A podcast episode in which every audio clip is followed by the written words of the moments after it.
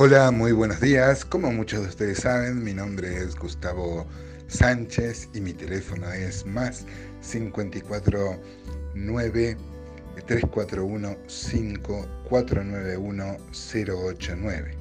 Digo mi nombre y mi teléfono, una porque me lo han pedido algunos hermanos, porque dice que reenvían el audio y no queremos que sea anónimo, y otra por si alguien se quiere comunicar por por ampliar, por algún consejo, alguna oración, algo en que podamos servir a esta amplia y generosa cofradía.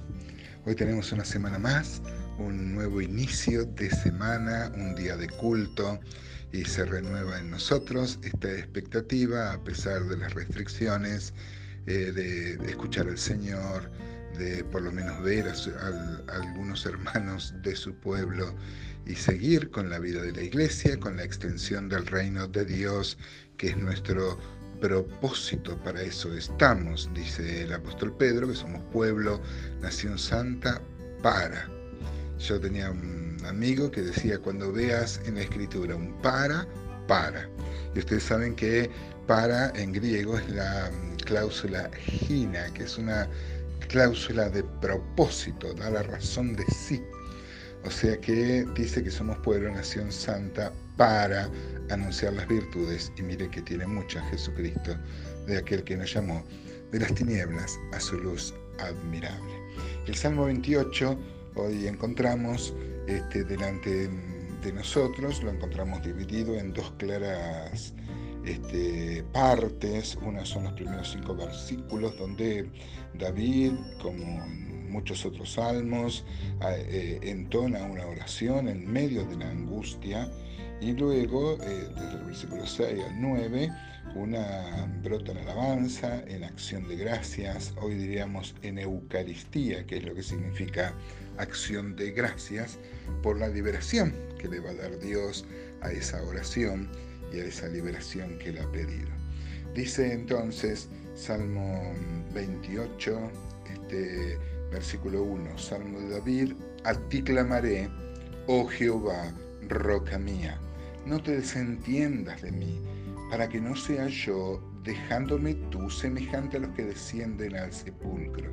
Miren hermanos, qué vívida es la imagen eh, como David entendía y ojalá nosotros podamos llegar a entender y a comprender cabalmente eh, como lo hizo él, que la diferencia es fundamental, es de vida o muerte. Si tenemos comunión con Dios, si estamos en sus caminos, encontramos la vida. Si Dios no nos escucha, que sabemos que no pasa eso, pero es la expresión subjetiva de David, este, somos iguales a los que descienden al sepulcro, o sea, a los que están, a los que están muertos. El Salmo 30, ya lo vamos a ver en, su oportunidad, Salmos 33 dice, oh Jehová, hiciste subir mi alma del Seol, o sea, del sepulcro. Me diste vida para que no descendiese a la sepultura. Y también, por ejemplo, el Salmo 143, versículo 7 dice, Respóndeme pronto, Jehová, porque desmaya mi espíritu, no escondas de mí tu rostro, no venga yo a ser semejante a los que descienden a la sepultura. O sea, vemos que em, es muy recurrente en los salmos esta figura de que sin Dios estamos muertos. Esta acertada aseveración, hermanos, porque en Dios está la vida. Jesús dijo, yo soy el camino, yo soy la verdad, yo soy la vida. Juan 10.10 10 dice, yo he venido para que tengan vida y para que la tengan en abundancia. Seguimos con el, versículo 2 del el Salmo 28, dice, oye la voz de mis ruegos cuando clamo, cuando alzo mis manos hacia tu santo templo, no me arrebates juntamente con los malos y con los que hacen iniquidad, los cuales hablan paz con sus prójimos, pero la maldad está en su corazón. ¿Se acuerdan? Eh, hace, hace unos días hemos visto el Salmo 12, cuando se lamentaba David de que se acabaran los hombres fieles. El Salmo 12.2 dice, cada uno habla a mentira con su prójimo, hablan con labios lisonjeros.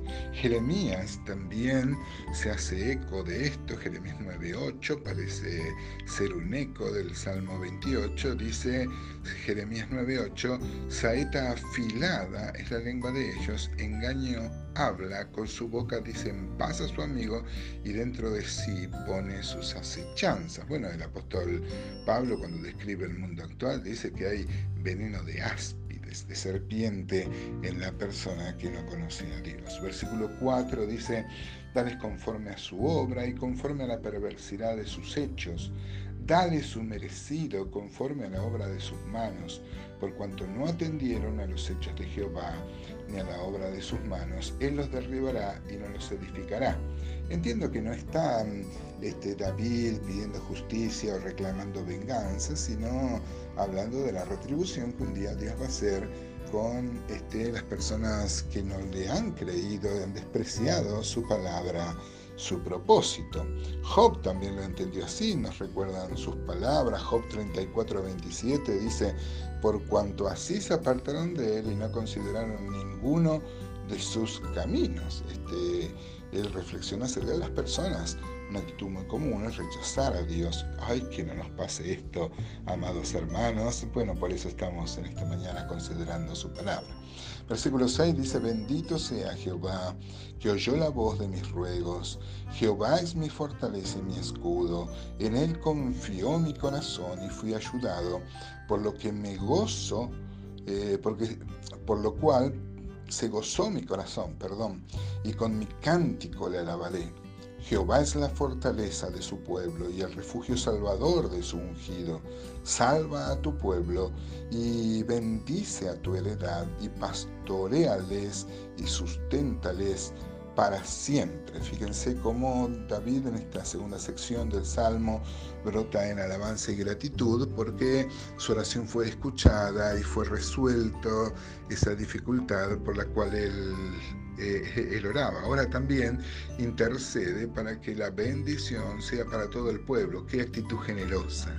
Muchas veces nosotros solo tenemos oraciones que revisten cierta mezquindad. Es verdad que debemos orar por nuestros problemas, con nuestras dificultades, pero a veces nuestros motivos de oración se limitan únicamente a hablar de nuestros problemas. Y qué bueno David acá y nosotros, si podríamos tomar ejemplo, eh, como también lo tuvo Moisés, que intercedió por todo el pueblo, dice Éxodo 34.9, por ejemplo, y dijo, sí, ahora Señor, he hallado gracia en tus ojos, o sea, si he hallado gracia en tus ojos, vaya ahora el Señor en medio de nosotros, porque es un pueblo de dura servicio y perdona nuestra iniquidad y nuestro pecado, y tómanos por tu heredad. Qué actitud generosa.